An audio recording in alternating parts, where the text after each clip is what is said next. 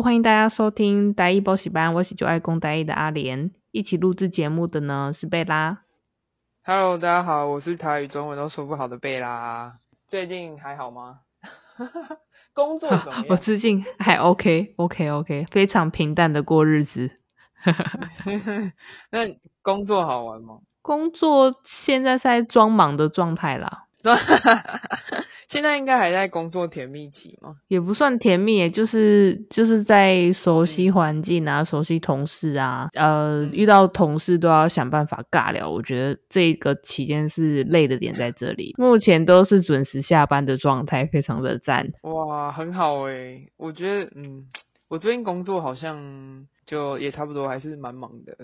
有碰到一些怪怪的阿嬷，但是他们本来就存在，所以也还好。但是 你说物理治疗师的时候遇到一些奇奇怪怪的长辈吗？就有时候还是会有怪人，就是嗯，像是晚上可能就是有一些新的病患，然后可能都是那种两个人来的，然后我今天晚上就碰到一个，哎、欸，嗯、就是她跟她陪她老公来做治疗吧。然后他就到处走，到处看，然后别人在做治疗，他就直接就是走到别人旁边，然后一直看着别人，就很像是你在餐厅吃饭，然后别人就一直看你在吃什么的感觉是一样的。然后到最后，哦、对，就是阿嬷们，就是也不算阿嬷吧，可能那个妇女就喜欢对别人行注目礼，就有的时候就会有一些很怪的，而且他会走到我们旁边，然后绕来绕去，然后我们说：“哎，这是什么仪器呀？”然后这是什么啊？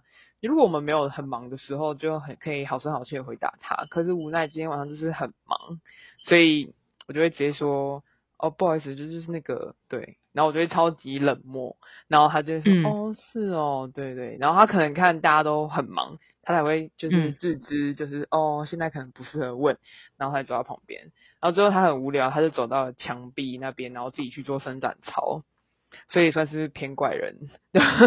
今天晚上的怪事。对，我在想，我在想这一种类型应该就是在家里面可能没有可以聊天的对象，所以只好有话没，啊、就是呃，哎、欸，跟我状况有点类似，就是我都会在那边，其实就是要问一些公司，可是都想说这样单刀直入有点尴尬，所以需要一点 small talk，然后就会说，哎、你这个是去哪里买的？然后就这样看着他。哦，对，请贝拉多一点爱。对这些人，我们只是想要融入这个环境而已。哦、OK，我真的真的是哎哎，就我觉得，因为如果偶尔一个两个还好，可是如果他就是联合其他的阿妈们一起在那边当菜市场的话，我就会觉得有一点小烦小烦。对，但还可以啦。嗯嗯、对，还行啦，可以啦。对啊，在另外一个、学了台语了，一定要的、啊。哦 我现在都还是乱讲啊，没有啦，没有啦。你没有说阿嬷假爸不会这样子？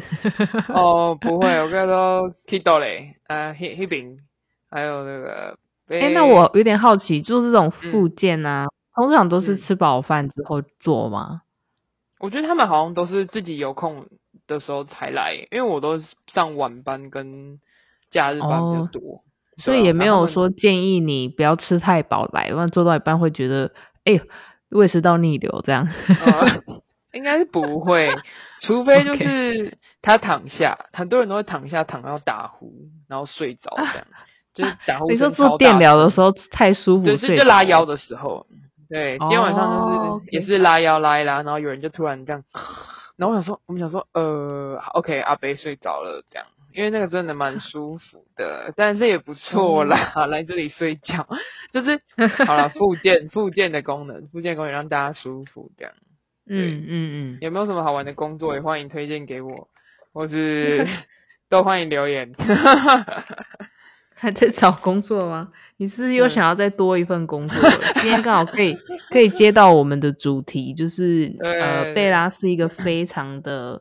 斜杠青年的斜杠在斜杠，要不要再 跟大家统整一下你一你一个人要做多少事？哦，好的，那 我可以稍微讲一下我的类型好了。我的类型是，嗯、我的主业是物理治疗嘛，那我还有其他副业，嗯、我有在补习班工作，然后我也是呃自由教练，然后我也是有在呃那个诊哎诊所，对对，就大大概是这三大项。那其他细项哦，我还有在经营那个 Foodie 的账号，所以哦，Instagram 的 账号，对对对对对，网红小网红，不是不是不是，还好还好，很很小很小，对，都是兴趣啊，对，那这个 podcast 也是蛮好玩的，呃，希望大家可以多多的订阅我们，对对对。有、啊、有开头之前，贝拉就有提到说我们的触及率有一点少，请请各位来自贝拉的听众，你们可以就是加加油，帮我们鼓励一下贝拉。没有了没有，好像蛮好。哎，那个感觉大家蛮喜欢长辈那一集的，如果有任何的那个消息都可以跟我们联络。长辈那集就是看来大家都很有共鸣。对，反正是对我就我觉得我是一个嗯。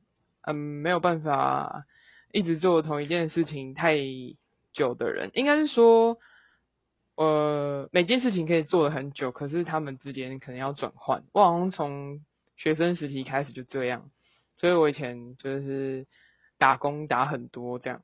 可是，嗯，呃，我觉得这个好处就是你可以体验到很多不一样的人生。我以前的宗旨应该就是，我想要看每一个不一样的工作到底是长什么样子，因为。你都听别人讲，然后你自己如果没有实际去体验的话，其实我觉得感受不到真正的那个经验。因为很多时候，我记得以前可能大学的时候吧，然后有些人就会说：“哎，那个工作怎么样啊？那个工作怎么样？”然后可能有些人讲一些自己的意见，就可能说：“哦，我觉得那工作没有很好。”然后就会导致这个人不去尝试。那我觉得都是蛮可惜的。像是别人跟我说：“哦，我觉得这个工作没有很好。”那我就会更想要想想说他到底有多不好，我就可能会去应征这个工作，这样我就是有一点，就是觉得嗯，就很想应应征看看别人到底讲的是不是真的，这样，嗯、对对对，所以我以前我以前有做过的打工类型，可以大概讲一下，就是我以前还是偏餐饮业，还有补习班跟学校行政，主要是这三大类。然后呃，餐饮业的话，我做过完美咖啡厅。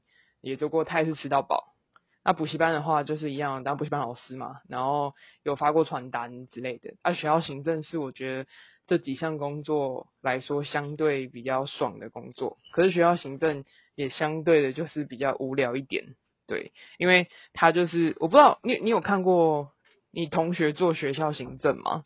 嗯、呃，有有知道有一些朋友会去就是在那边攻读。哦哦，对对对。反正我之前是在学校的校长是当过行政，然后就是很多东西就是你可能他们我们是算实薪的这样，然后可能就是里面的工作呃里面的学校行政人员会说你现在去睡纸，那你就会抱着一叠纸然后去睡这样，就是非常无聊的工作，对，但是对我觉得最有趣的时候应该就是送信件的时候，就是以前在学校会有那种一卡车的信件，然后你要送派送到不同的呃那个。行政处事，然后等啊，然后就会到，就是就是敲敲门，然后走进去，然后说，哎，那个信件来了还是什么的。我觉得那时候就是有在流动的时候比较有趣，所以那时候我就发现，可能就坐办公室之类的工作就不太适合我，因为我到现在就算成年了，我的工作也比较偏向是跑来跑去的类型，就好像没有一个就是很稳很稳的坐在某一个地方，然后都不动这样。那我的工作好像都蛮需要动的，嗯、对，不管是不管是呃补习班老师，或者是呃教教练，或者是物理治疗，就是真的是没有一个东西是要长久的坐着的工作，对，嗯，那、嗯、呃另外一个我觉得比较有趣的，大家现在大学生可能刚好放暑假，会比较有机会去尝试的，应该就是餐饮业，餐饮业就是我曾经做过呃咖啡厅。然后时候我是站吧台，然后因为吧台的话，它其实像是一个完美咖啡厅，它最出名的就是拉花。因为那时候我刚学那个拉花，然后如果拉花过的人应该知道，就是你要先把那个奶泡，就是先一层一层的沿着那个咖啡的边缘撒进去，然后撒完了就是一层一层叠叠叠叠叠，然后你的手要倾斜倾斜倾斜，然后最后一笔就是你要由下往上拉。如果幸运的话，你就会得到一个漂亮的爱心，或者是更技术更好的人会得到一个漂亮的叶子。然后那时候真的是太忙了，然后刚好就有四个王美吧，他们就走进来那个我们的咖啡厅。然后那时候我要弄咖啡，然后要弄饮料，然后要结账，然后又要洗碗。然后那时候就是有点没办法这样。然后我就奶泡打完之后，我想说好吧，然后我就听到他们说，哎，我我们觉得这里的咖啡，这里咖啡厅的那个拉花很漂亮，哎，我们就是为了那个拉花来的。然后那时候是忙到爆炸，老板娘因为老板娘是最会弄那个咖啡那个拉花的人。然后那时候老板娘刚好就进厨房帮忙，这样惨了。好，那等一下就是我来拉这样。然后就是我后来拉拉拉到后面，我要收尾的时候，我往上一拉，然后那形状就真的很像老二，就是就是老二，就是两个 两个卤蛋加一根香肠，我就拉成那个样子。但是我就想说，我就想说，会不会他们就是认不出来这样？他们应该看不出来吧？说不定会以为就是是枪啊，或者是呃大象啊，应该不会吧？然后后来我就拿，我就抱忐忑的心端那两杯咖啡上去的时候，我就一放下来，然后那个王美，他就一看到，他就这样，哎，你们看，然后其他人就说怎么怎么，他说这个形状也太像老二了吧？然后那时候我就，我真的是内心就是，我天哪，我超级爆想笑，我就说。我就这样，嗯，对对，他说，哎，这是你拉的吗？我就说，对对对，不好意思不好意思，还是我去帮你们换一杯什么？他说，他们就说，哦，不用啦，我们觉得很好笑哎，然后就开始拍照打卡这样。所以我后来就是，后来我回到回到家里的时候，我都很担心这支店里的今天的动态怎么样。我还就是去特别去看一下他们有没有发那个老二的咖啡，就是我可能会被老板娘骂，好险没有，嗯、因为就是他们就是。发一堆自拍照而已，所以这也算是一个我自己觉得蛮惊恐的经验。然后再另外一个就是蛮惊恐的吧，就算是那个时候是我第一次做吃到饱，可是做吃到饱就算了，嗯、可是是我做泰式的吃到饱。然后因为如果做过餐饮业的人应该就知道，其实这个餐饮业的环境呢，就是没有大家想象中的这么的呃。美好，就有的时候你在很赶很赶的时候，有一些东西就不会注意嘛。然后职位也是站吧台跟就是送餐的服务员这样。那个时候我们中间我们有休那个中场休息，就是可能有中间中午的空班有休息。那时候我就已经知道我们店里的蟑螂很多，因为每次我们要清理的时候，就是会有很多小蟑螂跑出来。因为我们的店是在 B one，所以没有办法。我会决定。就是真的下定决心离职的原因是，我们睡午觉的时候，就是我们会把椅子并在一起坐，并在一起。然后那时候他们就说：“哎，直接睡就好了。”因为那时候我也是刚刚到，我就在睡觉的时候，突然有一个东西掉到我的脸上，然后就是一只大蟑，一只大蟑螂。我 干，好恶哦！而且而且重点是哇，就是我觉得它应该是蟑螂，所以我就很冷静的把它从我的脸上，我觉得我就用手把它抓下来，然后丢在地板上，然后我一丢，它就瞬间飞起来，哦，然后飞到我另外一个同事的脚上。天哪，不行不行！我就想说好，好，对，我就想说我不要，我不要再躺着了，我就决定我要坐着。然后我就想说要趴睡，后来我就到了那个大圆桌那边，因为我们的那个他我们的店里面的那个他有铺那个呃桌巾，可是桌巾是一路会垂到那个地板上的，结果我就把脚放，我就把脚放在那个桌巾的里面，然后准备趴睡的时候，我就突然觉得我的脚痒痒的，然后我想说。不对，我觉得大事不妙。那我就掀开桌巾一看，里面有两三只蟑螂。然后我的脚为什么会痒痒的呢？因为我脚上有一只小蟑螂。所以那时候我就把蟑螂全部打掉了之后，我就那时候就定下了，我心里想说，这间店可能待不久，它的卫生可能有点问题。我可以私底下问你那一间店叫什么名字吗？可以，你在。我我觉得，因为我后来还有经过，我觉得他可能倒了，但就是、oh, OK，对泰式的吃到饱，对对对，对，oh, 好饿哦。然后还有就是、嗯、还有还有另外一个也是跟蟑螂有关的故事，就是我站吧台嘛，嗯，然后那时候我们要用那个么么哒哒那些东西，可是那时候也是店里人爆多，因为你知道吃到饱就是大家会比较失控点餐，然后那时候我出甜点也是出很多，然后那时候。我们我们那个么么哒哒有那个小汤匙，那小汤匙那时候回不来，因为都在都在客人那边，然后也来不及收什么的。然后那时候我就跟老板说：“哎，还有小汤匙吗？就现在没有小汤匙了。”这样，然后老板就说：“啊，没有小汤匙。”我就说：“对。”他说：“那你去冰箱拿来看。”那我想说冰箱吗？然后我就我就想说好，然后我就去冰打开冰箱，然后拿出那个小汤匙的桶，结果一倒出来。就里面就是有蟑螂这样，然后就说，哎、欸，可是里面有那个蟑螂，然后我又不能叫太大声，因为霸海距离客人的距离其实蛮近的，嗯嗯、就是大概走个三步就会到地，呃，就是第一桌、第二桌、第三桌这样，然后我就说，呃、然后就是，然后老板说怎么了？我就说那个那个小汤匙里面就是有一些小蟑螂。然后老板就说哦是吗？好没关系。然后他就他就直接把那个小汤匙那一桶直接用水冲一冲，然后用他的手指这样搓一搓搓一搓，他就说好了可以用了。然后那时候我就说哦好，那应该是我第一次在餐饮业里面两千的时候，我就把那些汤匙插进那些摸摸哒哒里面，然后上去给那些客人。哦，他们也是吃的很开心。干天呐，好饿。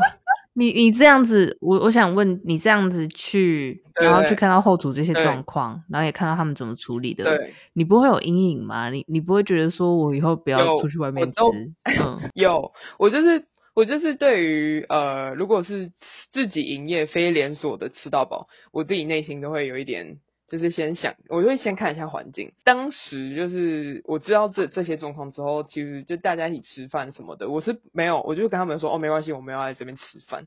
所以我当时薪水算的方式都是扣除掉中餐，因为这可能对有在餐饮业打工人就会觉得诶，这样很奇怪，因为其实大家都会去自己的餐厅吃饭，或者是看呃厨师要不要提供嘛，或是看老板会给钱。那老板的方式就是说，好，那你干脆就是午午我们的午餐时间之后你再来。然后我们我就不用供你餐，然后我也不用给你餐费这样。嗯。然后我那时候也觉得这样好像是一个比较合理的方式，因为那时候就看到那些用具这样啊，然后看到后场是长这样。也呃后场的话，我那时候泰式我是没有进去，我我就只有帮忙送餐，因为那时候我们厨师是蛮凶的，他就是很讨厌就是不会做菜的人进厨房。对，所以我那时候就是帮忙送餐，就是有这个状况。嗯。然后那时候厨师就说：“哎，你为什么我炒菜或者是什么什么都不吃？”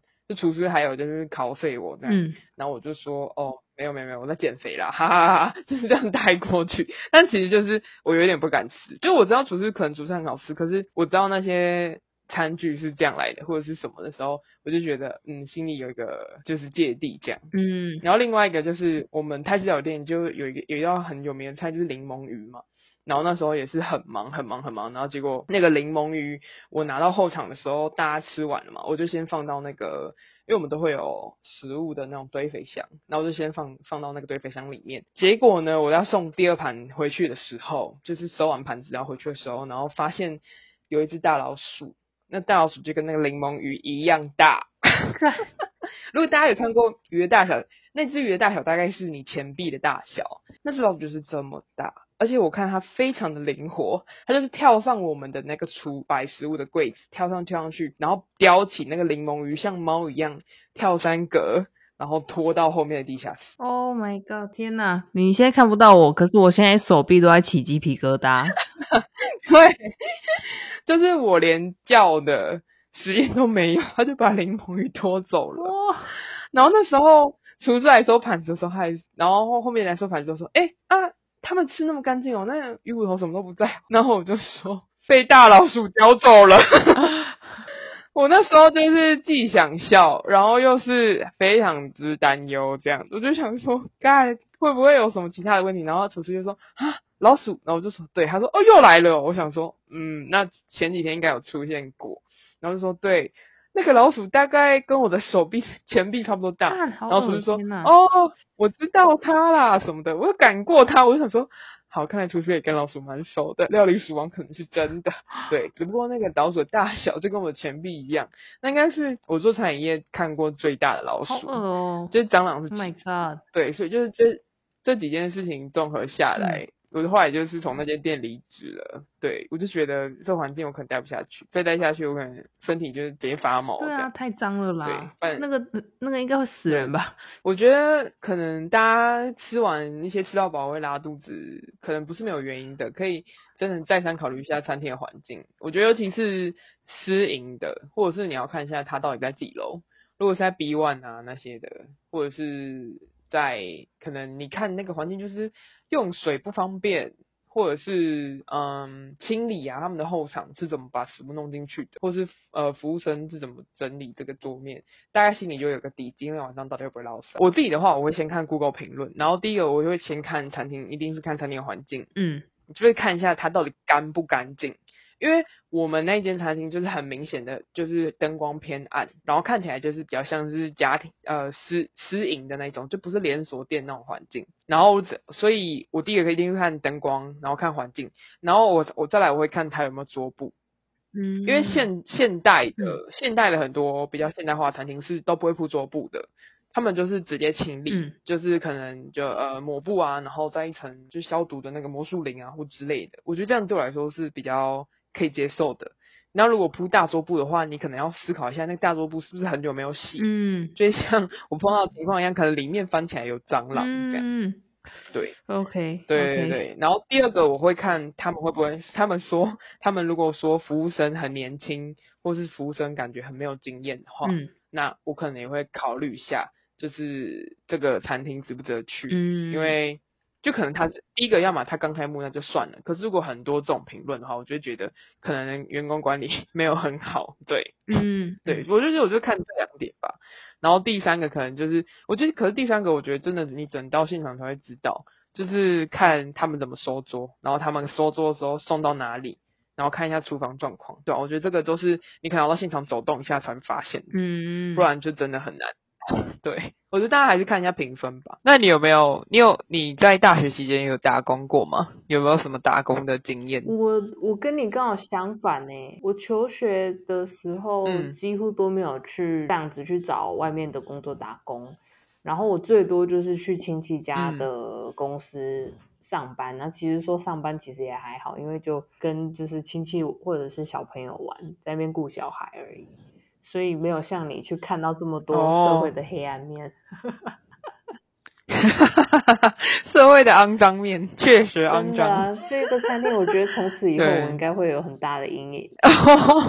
别别别，我觉得还是不用，就是连锁的或者是大家常去的。餐厅应该就是不太会有这种问题，嗯嗯。但如果是那种就是自己营业的话，我觉得才可能需要再稍微观察一下。嗯、一定还是会有很良心的餐厅，只是我觉得我去的可能刚好，可能那时候我也没有查的很透彻吧。我就是觉得哦，我就是想做泰式吃到饱，嗯、因为第一个是我想做泰式，嗯、然后第二个是我想试试看吃到饱，嗯、对。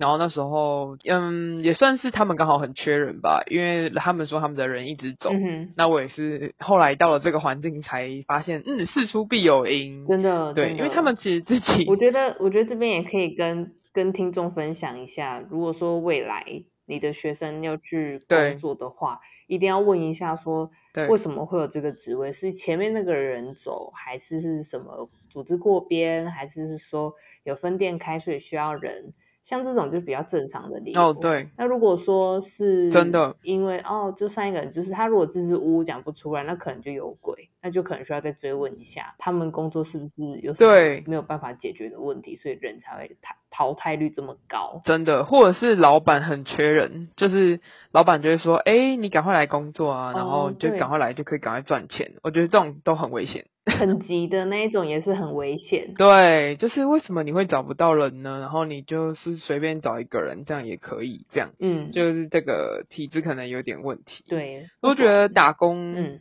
对，还是要稍微看一下，可能可能可能遇到可能遇到怪事也是蛮有趣的，可是相对而言，你也是花了时间在这上面，那当然会希望学到一些东西，或者收获到一些东西。对，那。我觉得那段经验 对我来说，就是学到东西，应该就是真的要好好的观察一下这个餐厅的环境，嗯，还有就是 有蟑螂啊、老鼠不对，蟑螂会有点，诶，有蟑螂有蟑螂这样。但是我那时候在那边，蟑螂的数量已经多到我可以直接拿扫把这样啪啪啪啪啪，然后再把它们扫一扫赶出去的程度了。哦，对，还是有成长的。对对，再聊一下其他的好了。补习班的话。补习班的话，我做过。如果算最基本的，就是一般工读生都可以做的话，我做过发传单。嗯，那、啊、发传单很好笑，因为我们要招生嘛，所以我们都会有一些比较特殊的方式啊，就带一些尺啊，或者是笔呀、啊，或者是卫生纸啊，就是那种东西。嗯、我后来问老板说，为什么每次发传单都要发这些东西？就是感觉很不实用，他们真的会用吗？嗯，然后老板说，你知道我们发这个目的是什么吗？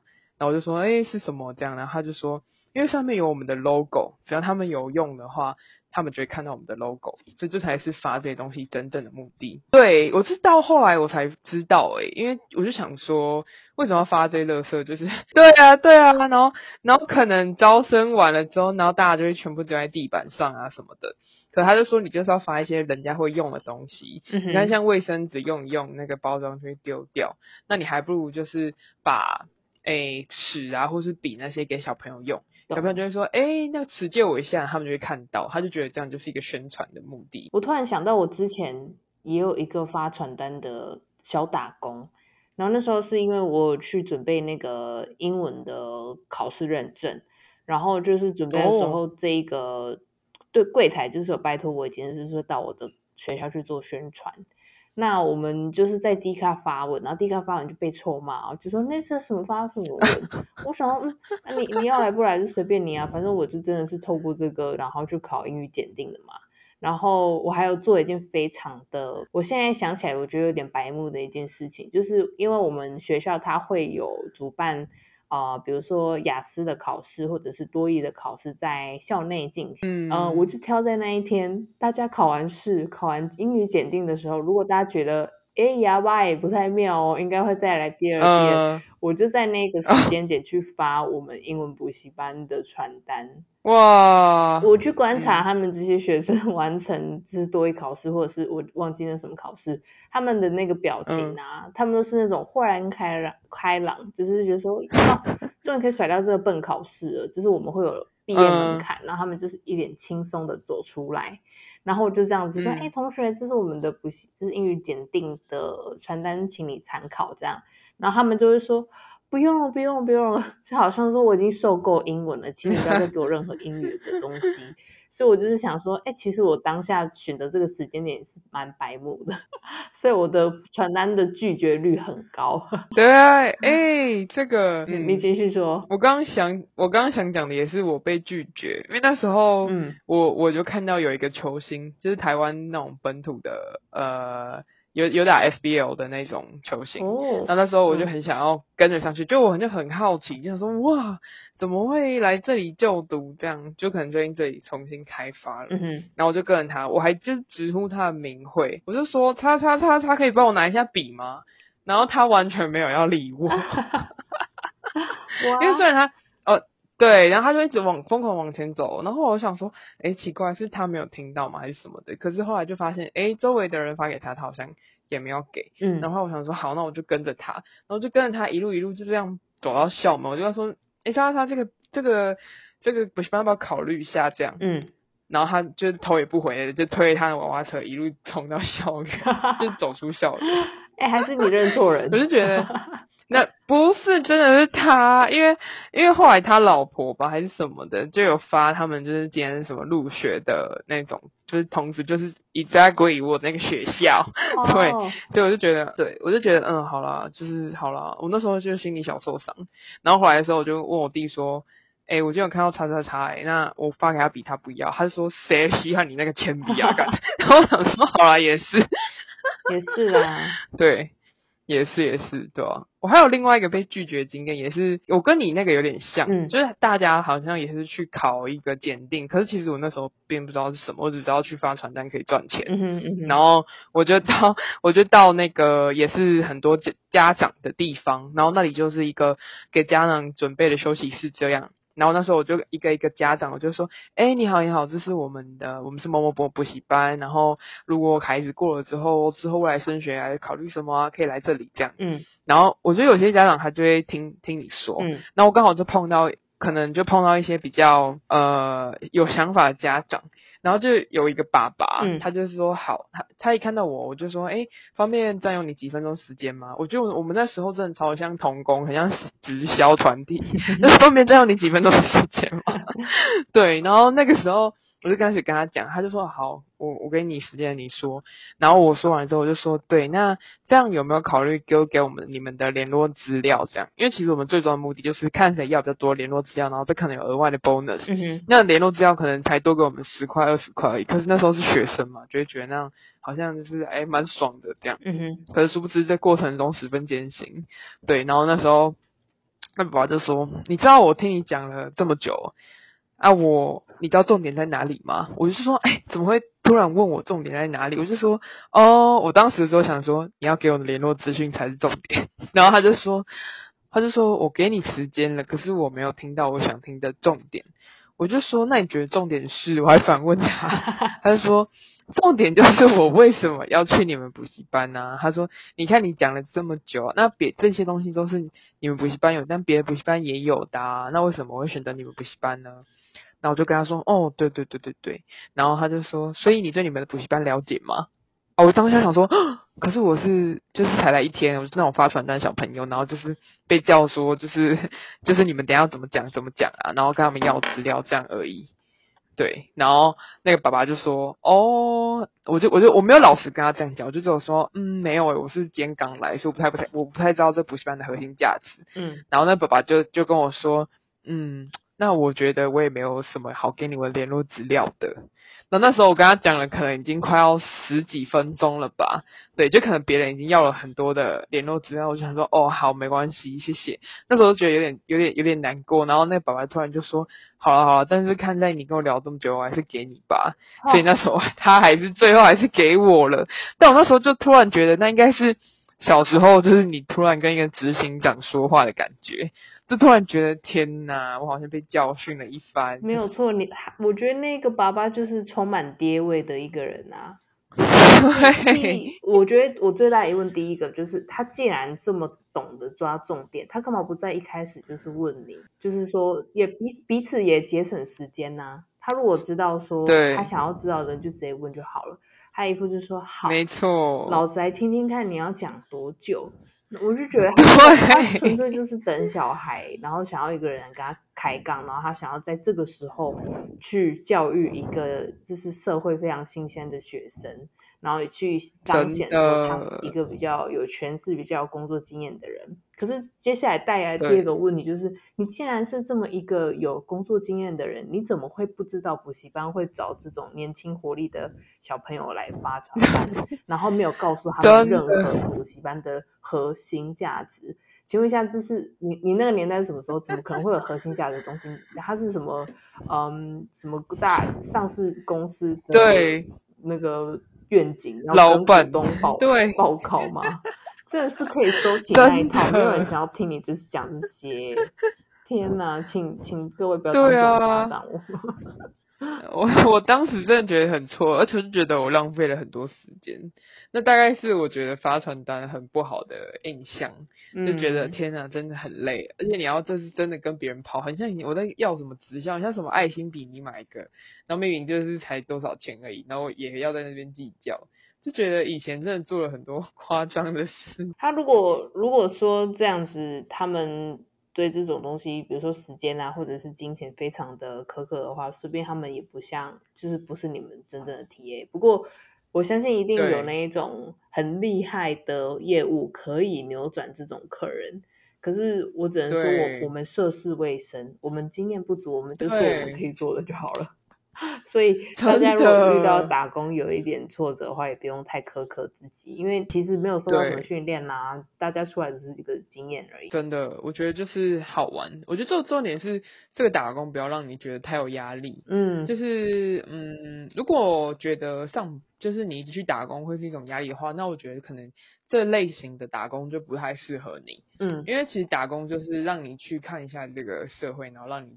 知道要赚钱的辛苦啊，或是 对，或者是怎么跟同事相处什么的，嗯，对，因为像是我觉得，如果你呃你的家人是没有希望你打工的话，就是你可能也不会有这方面的接触，因为像我之前以前大学在实习的时候，其实那时候我还是有在打工。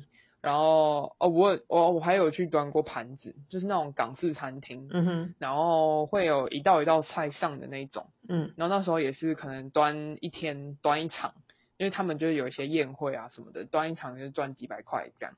然后那那个我也去做过，然后那时候就可能医院的老师在跟我们聊天的时候，然后就说，哎哎，那你们就是哦，你们有打工哦什么的，他们就觉得蛮惊讶的，因为那时候好像只有我跟另外一个同学有打工吧。然后就说对啊，我们有啊。然后他就说，哎，那你有做什么？因为其实那时候我除了在端盘子之外，我还有在做补习班。然后我就两个都有讲这样。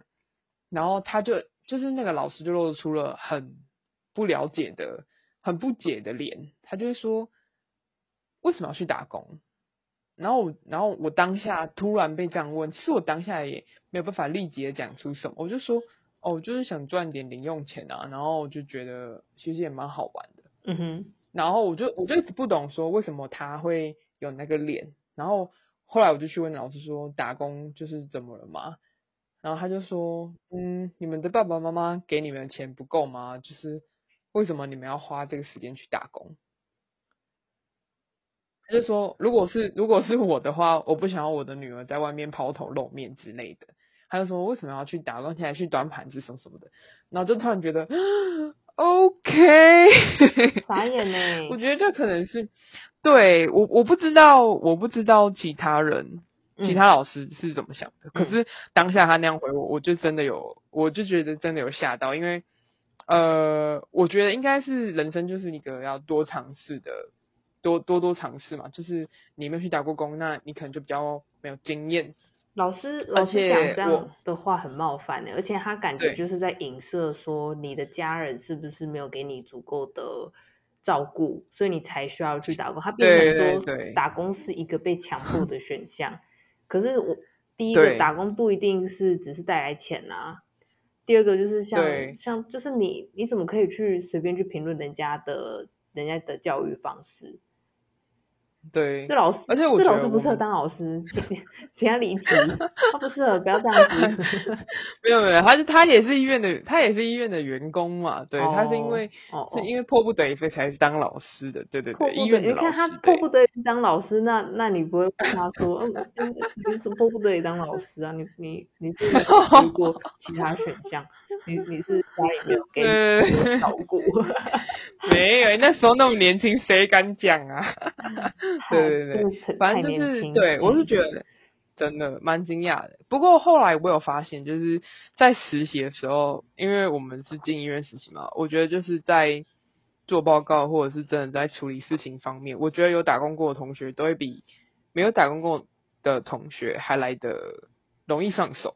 或者甚至是我们真的就会像一个员工一样在帮忙做事情，嗯，对，因为后来可能，嗯、哦，我我跟另外同学的老师，就是后来他就知道，哎，原来我们两个都有打过工，他就说，哦，原来你没有打过工哦，就是好像他就说，难怪你们好像比较会做事，就我觉得这就是有打工过跟没有打工过的差差异，可能。呃，没有打过工工，诶，没有打过工的同学，他们可能是出社会之后才开始接触到这些，就是可能人事物啊，或者是不管是呃应对进退，或是同事啊，嗯、或者是做事。因为你自己在家里就不会说，就基本上如果呃你的妈妈是可能像我医院老师那样，她可能都会帮你就做好，你也不会需要她做什么。可是如果是你有去外面打工工，你就会知道哦，原来。这时候应该是要怎么做？可能要你现在要要上去收盘子，或者是你现在就是要接话，或者是你跟同事要怎么说话啊？同事不一定都是你的好朋友之类的。嗯，对，嗯，我觉得这就是打工可以学到的东西。所以我觉得，嗯，它不一定只是真的，就像你说的，不一定只是一个赚钱的用具。它很多时候我觉得是一个人生体验，就是你可以去真的了解不一样的。不一样的工作环境，然后不一样的工作经验，这样。你我觉得打工就是，嗯，嗯，你自己觉得像这样子学生时期的打工，有影响你之后，就是毕业之后不当学生之后，还是继续用这种斜杠的方式，有多个管道的收入？它是某方面来讲是影响你选择这样子，呃，怎么说赚钱的吗？嗯，我觉得多多少少都会有影响诶、就是我不是说，嗯，我可能就说，如果一个工作好了是正职的话，这其实我有认真思考过，我就单做，我就单只做一一种工作。那我确实也有实验过，对，我可呃，我在刚毕业后，我就应该算是无缝接轨，我就是其实一直工作，就打工完之后，我就开始一路做可能补习班，然后一直做做做，那。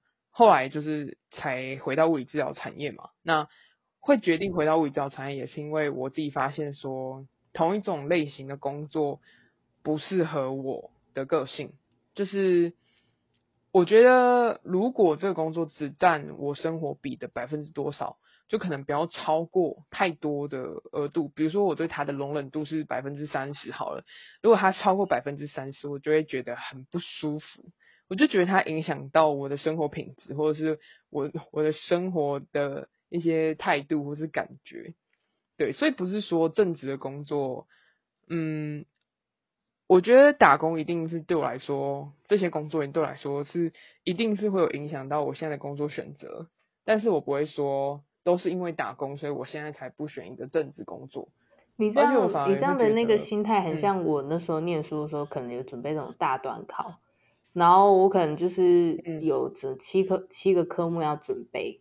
然后就是数学写写写写到好腻哦，对对对，呃，烦恼完数学之后来烦恼英文，这种换科目换 换一个工作烦恼的感觉，所以你是比较希望说你你的心情的切是可以很快的去做一些切换，嗯、然后这样子的方式，这种那种 combo 的组合反而会让你比较能够调节自己的身心灵，这样子吗？我觉得是，嗯，哦，我觉得还有另外一点是，可能也是因为。有这些工作的体验过后，我才会比较知道我在做什么东西上面会比较快乐。嗯，就我觉得会更有勇气去选择不一样的东西。嗯嗯，就不会因为说我因为待这个环境待久了，我就会觉得我就只适合这方面的工作，我可能其他都做不了。因为其实我最常听到的就是有身边的朋友会说，我现在找不到工作。但我觉得我现在找不到工作这句话对我来说是不存在的。我觉得差别只是你要不要做，嗯，就是你可以选择去做，你可以选择去试试看，它可能不会成为你这一生都要做的工作。可是如果你现在就真的是有经济上面需求，或是你现在就是真的只是需要一个工作，那我觉得什么工作都有，只是看你要不要做而已。因为我在。去年吧，我可能在一九哎，二零一九，呃，有有一段时间的的时候，我就有想过这个问题，就是如果我现在全部的工作都推掉了，我还能做什么？嗯，就我觉得这是一个大家都可以去思考的问题。